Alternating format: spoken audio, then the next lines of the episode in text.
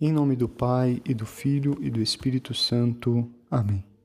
Salve Maria, eu sou o Padre Rodrigo Maia e hoje nós vamos meditar o Evangelho de São Mateus, capítulo 10, versículo 34 até o capítulo 11, versículo 1. No Evangelho de hoje, a partir do versículo 37, nos diz o Senhor: Quem ama seu pai ou sua mãe mais do que a mim, não é digno de mim. Quem ama seu filho ou sua filha mais do que a mim, não é digno de mim. Bem, aqui parece até contraditório o que Jesus diz, né? Estaria Jesus falando para não amarmos nossos familiares? Com certeza não. Não há contradição entre o primeiro e o quarto mandamento. Nós devemos respeitar, honrar pai e mãe mas lembremos que a Deus deve ser dado o amor, o maior amor. Amar a Deus sobre todas as coisas. Trata-se, portanto, de colocar Cristo no centro de tudo. Cristo deve ser nosso amor maior. Então, quem não dá a Cristo o melhor amor que tem, não pode ser seu discípulo. E a razão disso é que Cristo, sendo Deus, sendo nosso Senhor e Redentor, deve ser preferido até com relação aos parentes e filhos.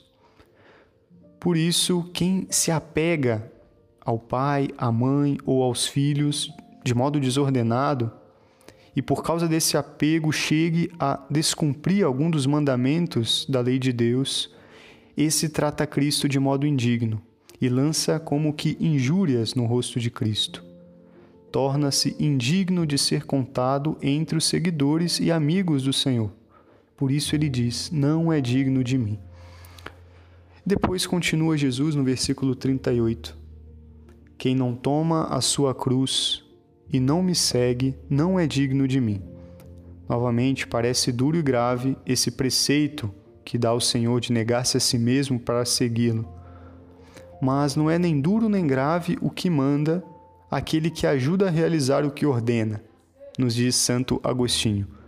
Não é duro nem grave o que manda aquele que ajuda a realizar o que ordena. Portanto, Jesus mostra o caminho, que é o caminho da cruz, mas ele mesmo nos dá toda a força, toda a ajuda para seguir nesse caminho. Portanto, não temos que fugir da cruz, das tribulações, das dificuldades que nos são apresentadas. Jesus nos dá a força para seguir. E há sim outros caminhos mas Jesus indicou o caminho da cruz e não só indicou, como também nos deu o exemplo. Ele mesmo tomou a cruz e nós sabemos muito bem, basta olhar a sua paixão. Mas o que leva alguém a seguir um caminho de cruz, um caminho de sofrimento? Realmente parece uma loucura. E o que explica tudo isso é só o amor. Só o amor pode explicar essa entrega, essa negação de si mesmo. Continua Santo Agostinho.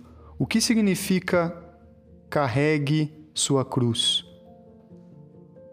Suporte qualquer moléstia e assim me siga, diz o Senhor. Bastará que se ponha a seguir-me, imitando minha vida e cumprindo meus preceitos, para que apareçam muitos contraditores, muitos que tentarão impedi-lo, muitos que quererão dissuadi-lo. Se queres seguir-lhe, aceita como cruz as ameaças, as seduções e os obstáculos de todo tipo. Suporta, aguenta, mantém firme. Portanto, é necessário perseverar. Virão sim tribulações, virão dificuldades, inclusive entre os seguidores de Cristo, como nos disse Santo Agostinho, inclusive entre aqueles que são da nossa família mais próximos de nós.